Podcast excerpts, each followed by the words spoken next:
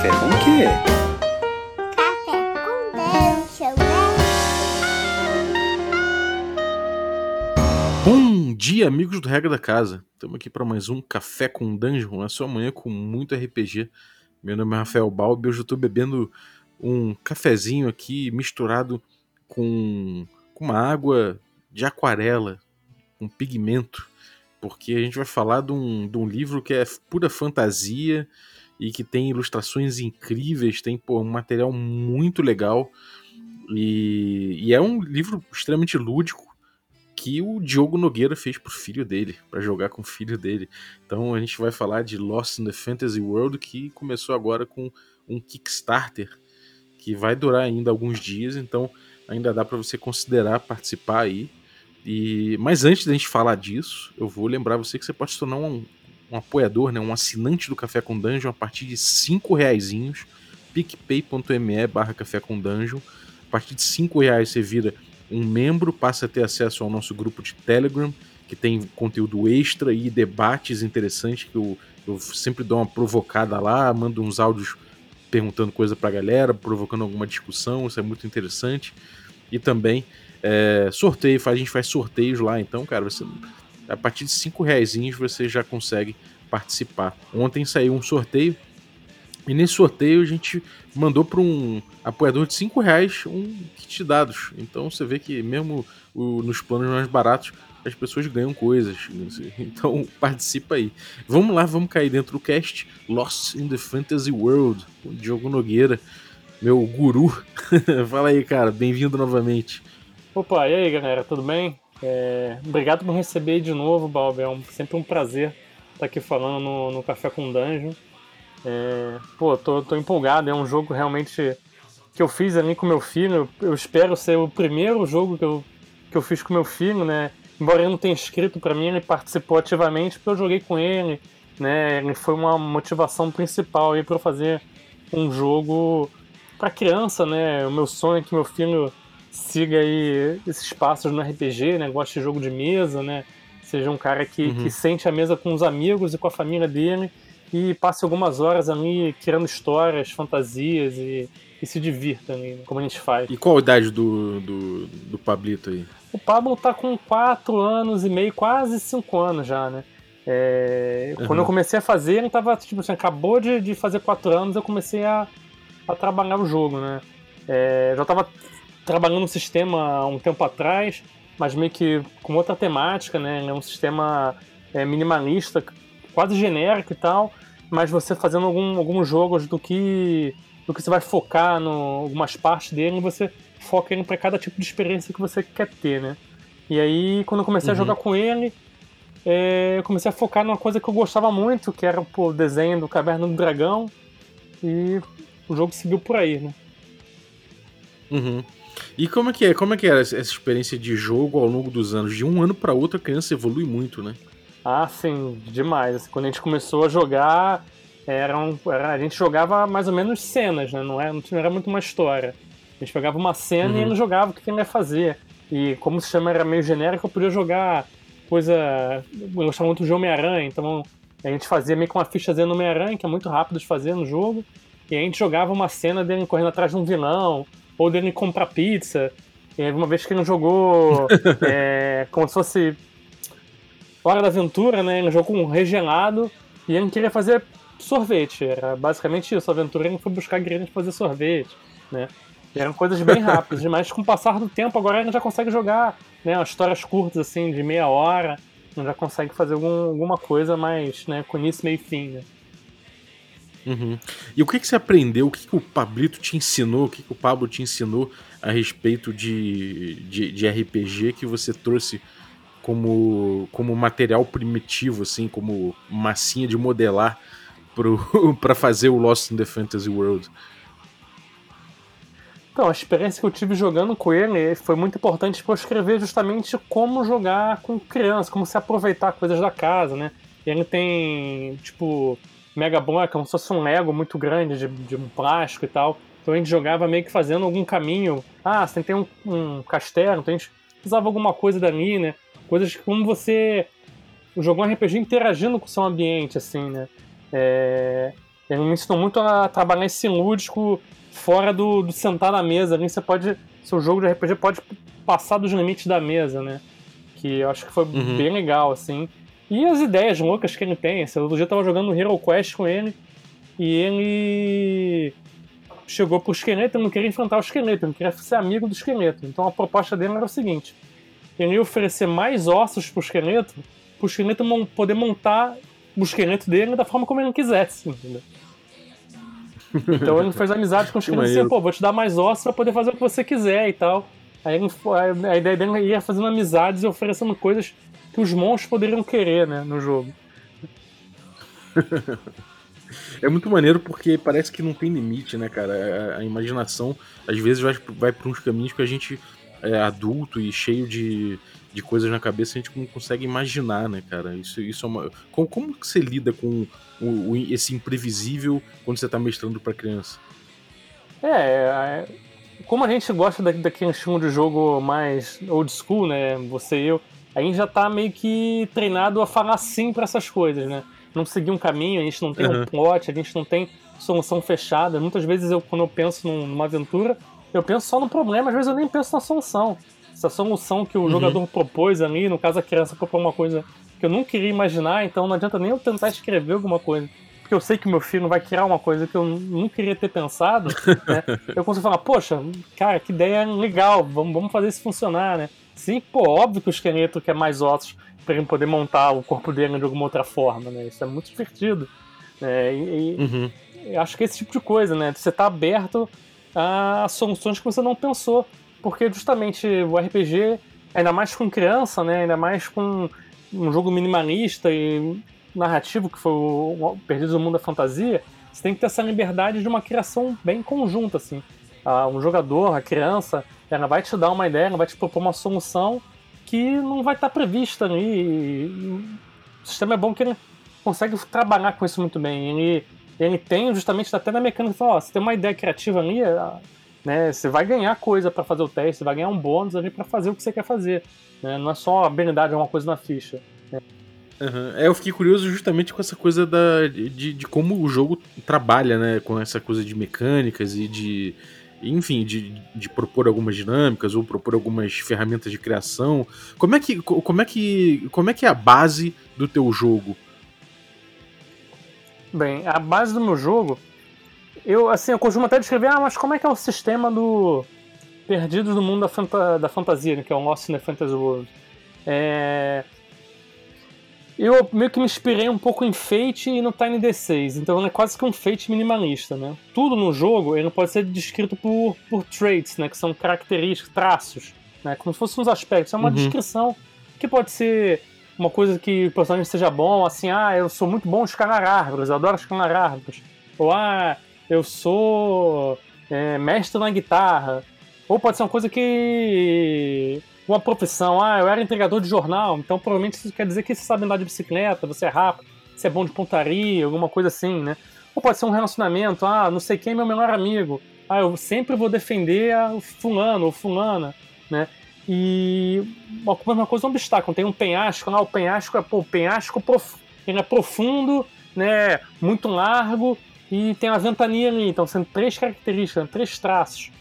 E toda vez que você vai fazer Uhum. alguma coisa, é, você vai rolar um D6, somar mais um para cada traço que você apontar naquilo ali, e somar também para você tiver uma ideia diferente. Como você, se você descrever ah, de forma narrativa, tá lá, pô, dá, soma mais um, porque não tá interagindo, ele não tá criando história, né? O objetivo do jogo é criar história. Então, se você não tá criando história, ao invés de falar, ah, eu vou usar o traço tal, tal e tal para fazer isso. Não, eu falo, ah, eu vou fazer assim, meu personagem vai correr, tentar pegar uma distância, olhar bem fundo, correr, correr, correr, correr, correr e pular. Então não tá criando essa história, você vai somar mais um também. Se tiver alguma ideia louca, ah, eu vou usar então a minha bola, pular em cima da bola para pegar um impulso, né?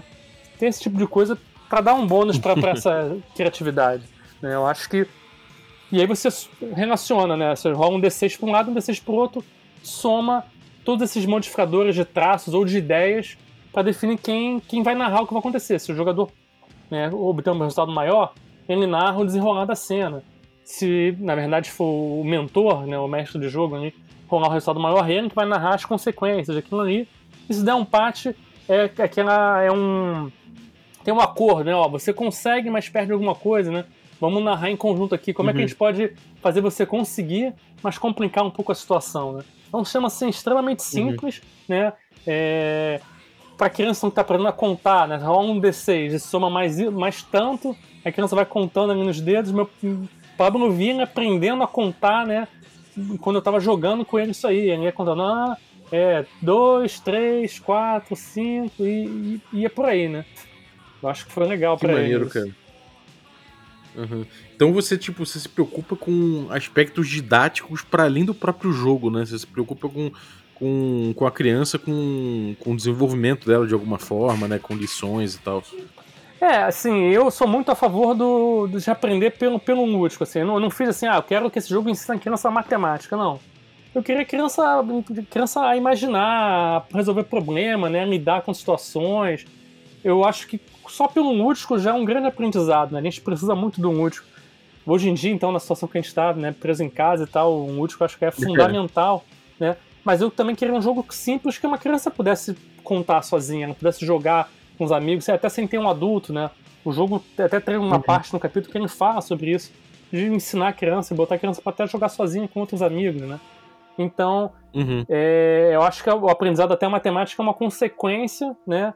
É, inevitável até de, do RPG. Mas tem essa preocupação de algumas coisas de ensinar a criança a lidar com problemas, né?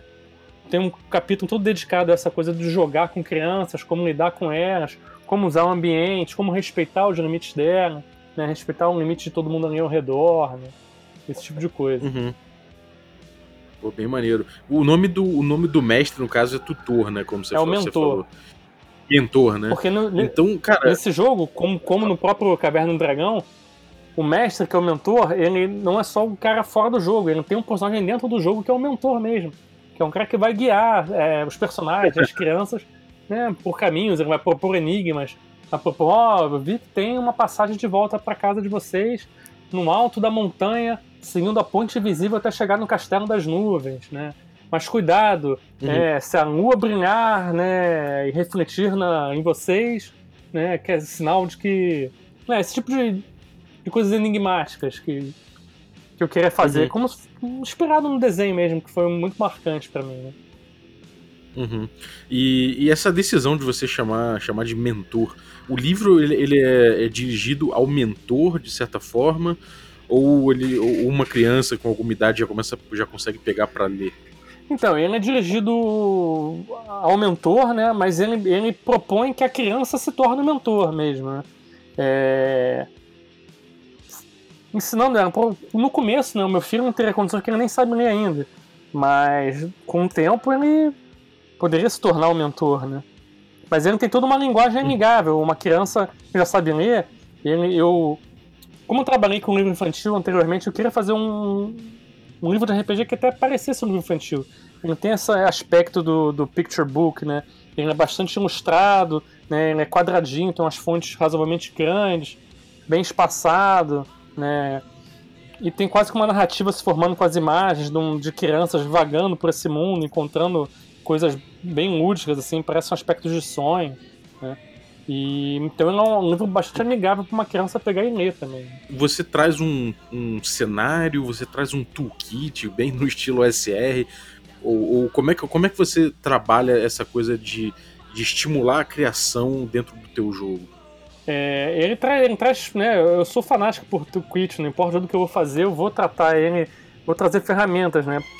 Até porque, como é um jogo independente, eu não tenho uma equipe trabalhando em muito suporte para ele, lançando muita coisa. Eu acho fundamental que, que os jogos tenham um, material que vai dar suporte pro, pro grupo criar situações de jogo, criar mais material, ficar jogando por muito tempo, né? Então eles têm um, um toolkit completo para criar personagens, com tabelas, para você gerar um artefato diferente, uma características pro seu personagem, relacionamentos, né, conceitos para eles. Tem para gerar inimigos, obstáculos, tem ideias de aventura, né? É, como é que eles vão conseguir encontrar essa passagem, onde é que ela vai estar, qual vai ser o problema, qual vai ser o antagonista, né? E tem também meio que um gazetir, né? Um, meio que um guia do, no cenário do, do Fantasy World mas bem assim é, resumido e mais dando implicações do que, poderia ter, né? É, espalhado pelo livro e com tabelas também para você gerar gancho aquilo ali, né? Por exemplo, é, o Norte dos Mortos, o que, que tem lá, né? Tem vários ganchos de aventuras, uma descrição bem breve com algumas características, alguns traços de cada região dessa, né? Por exemplo, a Floresta dos Sussurros, aí tem os traços lá, ações estranhos, sombras moventes, né? É, suspiros enlouquecidos, luzes estranhas, é, e sonhos e pesadelos que se tornam realidade ali, né? E tem cada descrição, cada lugar desse, tem o grande, o grande reino, tem o, o pântano sibilante, né? esse tipo de coisa, o, o deserto de ossos, né? E cada um deles tem gancho para o que, que, você pode encontrar lá, né? O que, que, que tipo de aventura você pode ter, por exemplo, na, na montanha do, da caveira, né? Ah, um, um elfo sábio que, com conhecimento sobre viagem trapanar é, foi levado da sua torre solitária pelos elfos do caos e os heróis são os únicos, são as únicas esperanças, é a única esperança para resgatar ele, né? Os elfos remanescentes não podem se aproximar do seu do, do, do forte da fortaleza dos seus inimigos, então eles, eles buscam a ajuda dos, dos personagens para né, resolver esse problema. E aí pode ser que eles conheçam algum caminho ali na, nas florestas élficas que podem guiar eles para casa. Então eles oferecem meio que uma troca ali, né? que os personagens vão descobrir que eles são zero, podem se tornar heróis daquele mundo também. E, e falando em termos de, de produção né, do, do jogo, do sistema, é, qual foi o maior desafio que você encarou quando você resolveu fazer esse jogo? Nossa, é uma boa pergunta. É, eu não sei, porque é, às vezes eu acabo produzindo as coisas meio que no, no impulso, assim. Às vezes eu vou trocando de jogo para jogo, né? E baixa aquela inspiração, ou aquilo tá germinando na minha mente há muito tempo. E eu vou e, e começa a produzir coisa para ele, né? É... Eu acho que para mim o, maior desafio foi conseguir fazer ele ficar nesse aspecto quase como de um livro infantil, né? É, quando eu comecei ele, era um jogo de panfleto, bem minimalista, bem pequeno assim, né? Mas uhum. como eu queria que ele se tornasse um produto atraente até para criança, né? Para ela pegar e ver um livro, né? É que vai lembrar os livros que ela tem em casa, um livro infantil, alguma coisa. Eu queria transformar aquilo que era uma coisa tão pequena, né? Tão é, quase escondida num quase que um livro de arte para criança, né? Acho que isso foi bastante uhum. difícil fazer essa curadoria de arte, buscar esse tipo de coisa e montar num pacote apresentável, eu acho. Pô, as ilustrações que eu vi até agora são muito lindas, muito evocativas. É, essa tua preocupação estética ficou muito clara, né, cara? É, acho que é meio que um produto que, que liga meio que duas fases da minha vida, né? A fase que eu trabalhava com livro infantil e essa fase eu agora trabalho com livro de RPG, né? E volta e meia eu quero voltar eu tenho coisas que eu escrevi de, de literatura infantil que eu quero voltar a publicar, que eu penso em fazer, ou pegar até os que eu já lancei, tentar lançar lá fora, né? E fazer esse, esse caminho. Que, meio mal, é sobre, sobre criar coisas para contar histórias, né? O, óbvio, óbvio que o livro infantil é uma coisa muito mais fechada, que você quer contar alguma coisa, mas acho que o trabalho criativo tem muito, muito a ver, mesmo assim, trabalho de arte com trabalho de RPG, com trabalho de literatura, eles conversam uhum. muito bem, assim. Uhum. E como é que você, você fez uma curadoria ou, ou você conseguiu comprar pacotes? Como é que foi essa, essa busca? Você contratou artistas? Como é que foi essa busca por, por arte? Então, as artes são todas do Tucci. É, o nome dele é meio complicado. Tucci Lundstone, que é um artista conhecido já. Ele fez arte é, para vários jogos. É, as artes desse jogo, elas, elas são é, stock art, só que só dele, né? Eu, eu tentei manter essa. Uhum é, unidade ali de identidade. Eu tive trabalhei algumas coisas para simular coisas de pintura, né? As artes podiam ser um pouco modificadas, então eu trabalhei com algumas janelas, algumas coisas de aquarela, de, de pincéis, para dar um clima pro, pro jogo, né? Mas eu escolhi cuidadosamente as artes, que ele tem um trabalho bastante lúdico, assim, então fui escolhendo é, as artes dele que praticamente me ajudaram a criar o jogo também, né? É, foi, mesmo que não intencional dele, ele teve um papel é, acho que importante me ajudar a criar o jogo por causa da estética que ele criou pra ele. Foi uma coisa bastante onírica, assim. É, Muito. quase que uma coisa de sonhos, que tem a ver com essa fantasia, né? Que você é transportado pro, pros seus sonhos. Uhum. É bem maneiro mesmo, cara. É, E bom, você você botou aqui no, no Kickstarter, né? Recentemente, saiu, saiu hoje, é, e já bateu, já, já, já chegou na, na primeira meta, já. Como é, como é que tá o projeto aí no Kickstarter? Então, o projeto a gente começou ontem, né? A ideia original era fazer um, um Kickstarter bem rápido, que o jogo tá pronto, ele tá pronto para imprimir, eu, já, eu tenho uma cópia dele aqui na minha mão, né? E a ideia era, era conseguir os fundos para pagar os gastos que a gente teve com revisão, com as artes que, que, que eu tive que comprar, né? Com todo esse trabalho gráfico, teve uma coisa de designers envolvidos além de mim, né? Além do, do trabalho que eu tive fazendo algumas coisas de design, teve outros envolvidos para fazer outras coisas para ajustar os arquivos para impressão, né?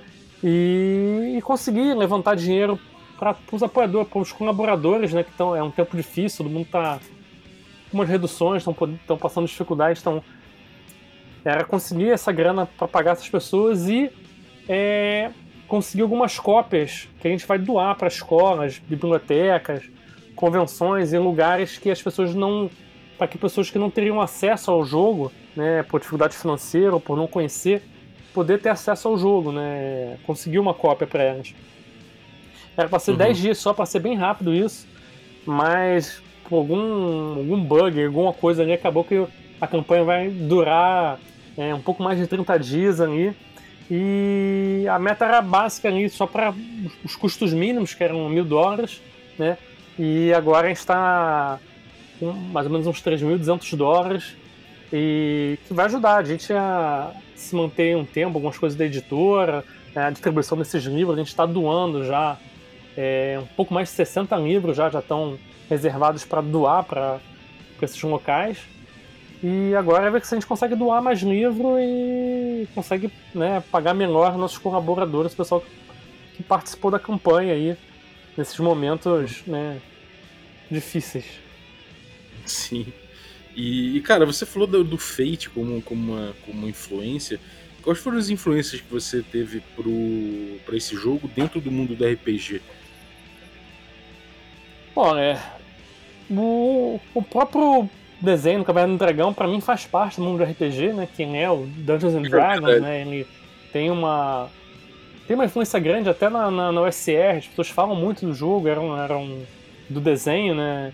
É, foi da década de, de 80 para 90 e tal. E então ele é uma influência muito forte. O Fate é uma é, foi uma influência para essa coisa dos aspectos, né? O Tiny D6 também foi. Né? Provavelmente tem o, o Movie Night, que é um RPG do, do é, Peter Frame também, que é um RPG minimalista também. Tem umas semelhanças com o meu jogo, né?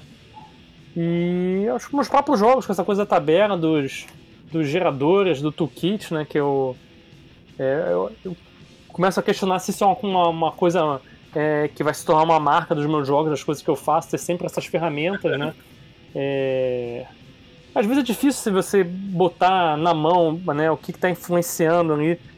Eu vou até olhar aqui no livro Sim. que eu botei aqui umas coisas de influência. Tem várias coisas de filme. Ó, o Movie Night, Fate Accelerated, do Tiny Dungeons, o Kids on Bike, que, que é, tem uma, uma influência no jogo também, que tem essa coisa do adversary, é, Adversity Token, né, o- é, um marcador de adversidade, que você começa a perder, você começa a ganhar bônus para depois aquela reviravolta e passar por cima do, dos desafios, né?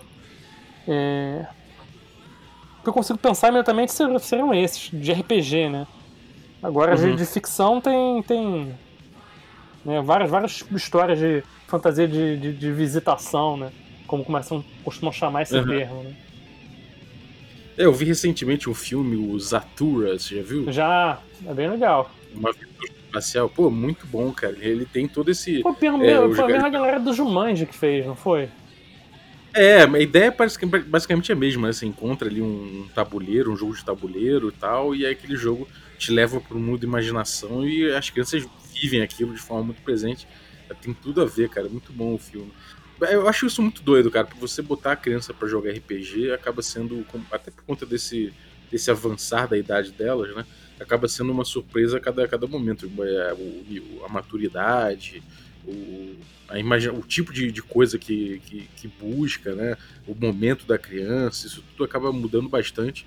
Então, acho importante que você, que você tenha feito isso dessa forma, com, um toolkit, com, com mecânicas que são fáceis de você mexer, sambar para um lado, sambar para o outro, né? Então, essa, essa flexibilidade é, foi uma coisa importante no teu jogo, né? Sim, com certeza. Até porque uhum. o, o legal do jogo também é que tu publica ele completamente sobre a licença Creative Commons, né? É, por atribuição. Então você pode, quem quiser pegar a mecânica do jogo, como é que ele é jogado e modificar ele, criar em cima e publicar até de forma de ganhar dinheiro, sem precisar pagar nada. Tá liberado, só dá atribuição lá e tal. E até porque eu tenho ideia de fazer outras coisas com, com o jogo e tenho certeza que outras pessoas vão ter né, ideias de, de, pegar o jogo e fazer alguma outra coisa. Já falaram de fazer um jogo de super-heróis, que eu acho que funciona muito bem, inclusive. Né? E essa uhum. flexibilidade, flexibilidade dele acho que é fundamental para isso. Né? Uhum. E, e, quando você estava desenhando ele, teve alguma coisa que você falou, puta, isso aqui eu vou deixar de fora? Ah Acho que não, cara, que é um jogo bem minimalista, assim. É claro que, ah, eu queria fazer né, várias aventuras e tal, mas tem um limite do que você consegue botar num livro, até para tornar ele publicável. uma, uma hora você tem que falar, ó, chega, né? É, eu lembro quando eu tava começando a fazer com esse sistema, a ideia era fazer meio que um, um livro genérico. Ia ter um, um capítulo para você jogar fantasia, um capítulo para você jogar super, um capítulo para você jogar ficção científica, mas o RPG genérico acaba ficando meio que sem cara e as pessoas não, não, não, ficam muito atraídas por ele, né? E isso foi uma coisa que eu descartei uhum. e acabei indo por, um, por, esse caminho, né? E agora eu tenho uhum. planos que, eu, por exemplo, já peguei esse sistema e modifiquei um pouco e tô fazendo é, os adolescentes mutantes, né? Animais mutantes adolescentes contra o mal, que é uma coisa meio esperada em Tartaruga Ninja e tal, né? É, mas já vai um outro caminho, né? Uhum. É muito bom, cara. E uma coisa que eu acho que, que tem muito a ver com, com o rolê de, do old school, né? Que tu curte muito. É essa coisa de, de você botar a criança para jogar com um, um avatar dela, né? No mundo de aventura. Então, isso, é, um, é um mote comum dentro da USR, né? E isso é uma coisa que, que é o total Caverna do Dragão e é total, eu imagino que o jeito que a criança entra né, no mundo de aventura. É, é, eu acho que ela sempre se vê muito no papel desse herói, ela tem esse, esse lado da, da fantasia muito presente. Sim, né? sim. E tem muito a ver com a PNCN também, né? Você vai ver que tem muita história da PNCN que é um cara do mundo, né, nosso, que vai. Pode ser o John Carter, pode ser o personagem lá do, do Robert Howard em Almoric, né? Vários, vários desses, desses personagens esses autores, pensando, tem essa coisa da, da fantasia de visitação, né? Que acabam indo para lá. A Gaston Smith tem várias histórias de, de personagens que acabam entrando num, num sonho, num, num, portal e vão parar num mundo fantástico também, né? Então é uma. Fantasia de visitação. É. Boa. É, eu nunca, tinha ouvido esse termo. Eu não sei se o termo em português é esse, eu sei que em inglês é Visitation Fantasy, né? É, uhum. Não sei se tem um termo em português para isso, então eu tô usando meio que uma tradução livre aí do termo que, que usam lá, né? É, então, galera que quer apoiar, ainda tem, tem bastante tempo ainda, mas vou deixar o link aí para vocês seguirem. É, uma coisa legal é que a gente tá em, tem uma, uma recompensa lá, é, ainda mais pra gente que tá numa situação difícil, o dólar tá absurdo, esse tipo de coisa. Tem uma opção de apoio lá com, tipo assim, 50% off, né? Que o preço normal do PDF é, no financiamento é uns 10 dólares, provavelmente no DriveThru vai ser uns 12 por aí, mas lá você pode conseguir por 5 dólares. Ninguém vai perguntar se você está com dificuldade mesmo ou não, qual é a dificuldade. Tem uma, uma opção de, de apoio para quem está com uma dificuldade, 5 dólares, né? Tem as duas, tem 5 dólares e 10 dólares. Quem não está com problema, pode pôr 10 dólares. Quem está com 5 dólares, você consegue o PDF lá dele completinho. Tranquilo. Isso é muito legal, cara, porque realmente, né, confiar no, no discernimento das pessoas que não, não abusarem nessa hora, né, cara? Realmente é uma iniciativa foda. É, e é difícil você julgar também quem tá abusando ou não, né? A gente tá confiando. Pô, vai lá, se você estiver precisando, cara. Sem grilo, né? É, exatamente. Bom, eu vou deixar os links aí pra galera. E, cara, o que, que você tem aprontado aí? Eu sei que tem jogo novo aí no pedaço. Ah, é. Eu, eu- aqui que acho que vai ser o primeiro jogo que eu vou lançar antes no Brasil do que eu vou- devo lançar lá nos Estados Unidos. Né? Eu tô fazendo um jogo chamado é, Machado Sangrento de Shizara. É um jogo de fantasia, né? Com uma pegada old school, mas eu não tô. Eu já. Eu acho que eu já passei um pouco da fase de me preocupar se a coisa é old school ou não. As pessoas vão me perguntando. É um jogo que eu quis, quis fazer, né? Ele tem influência lá do, do famoso Dungeoneer, né? Que foi Uhum. Pra mim foi o primeiro jogo que eu joguei, porque eu joguei Aventuras Fantásticas, né? E depois o primeiro RPG completo foi o Tagmar. Mas Aventuras Fantásticas pra mim é do Jonir, né? E depois eu acabei Uhum. jogando bastante do Jonir. Depois eu passei um tempo ignorando ele, porque achava ele muito simples, mas hoje em dia é um jogo que eu, eu curto muito, acho bem legal. E ele é influenciado Uhum. por isso, tem um pouco de Troika, tem um pouco de é, Warhammer Fantasy, né? É um jogo que vai usar só D- D6, mas ele tem uma dinâmica legal de você fazer esforço, você conseguir fazer mais coisas, mais ações. né? Tem uma coisa dessa criação colaborativa, cada personagem vai ser responsável por uma parte do mundo que vai criar, né? Então o mestre vai criar algumas coisas e cada jogador vai criar certas coisas também, né? Vai ter toolkit, vai ter todo esse tipo de coisa que, que tem nos meus jogos também. Vai ter umas, umas pegadas diferentes, né? É, do que o espadas, por exemplo. Vai ter elfo, vai ter anão. Apesar de serem diferentes, né? É, Do que um um D&D normal, um Forgotten Realms. Tem bastante diferença no que transformar fantasia fantástica de novo. Então, quem quiser dar uma olhada nas descrições, tem coisas bem legais. Mas é um jogo que tá quase. tá ficando bem redondo, tô quase terminando o texto dele. É, tô focando em fazer alguns exemplos tal que o pessoal tá pedindo.